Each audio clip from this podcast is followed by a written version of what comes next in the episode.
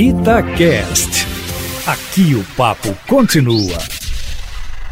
Eu tenho minhas dúvidas aqui, viu?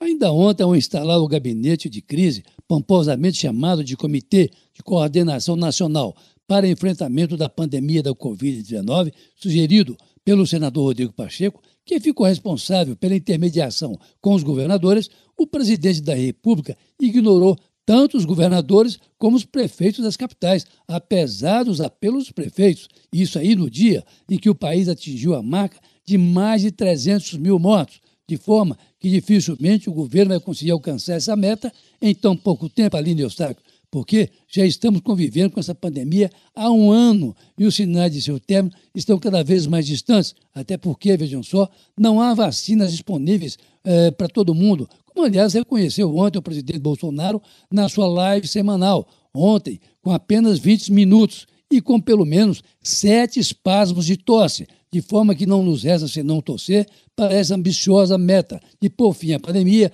em três meses apenas, mas sem o engajamento de governadores e prefeitos em disputa constante com o presidente da República, isso dificilmente será conseguido, Eustáquio. Quem agora está no olho do furacão é o ministro Ernesto Araújo, das Relações Exteriores, que vem sendo pressionado tanto pela Câmara dos Deputados como pelo Senado, que o julgam fraco nas relações comuns, sobretudo onde estão os insumos para a fabricação de vacinas, basicamente China e Índia. Mas não só isso não, viu? Porque, na verdade, Ernesto Araújo age, sobretudo, pela orientação ideológica que move boa parte do governo. Mas hoje, por exemplo, ele participa, até por uma questão de sobrevivência política, quem sabe, da reunião não presencial das comemorações dos 30 anos da criação do Mercosul, um marco das relações da América Latina, a despeito do pouco caso que o atual governo trata essas relações, preferindo alinhar-se, pelo menos até o governo Trump, com um bloco liderado pelos Estados Unidos, Aline Eustáquio. Prezado, evite aglomerações, use máscara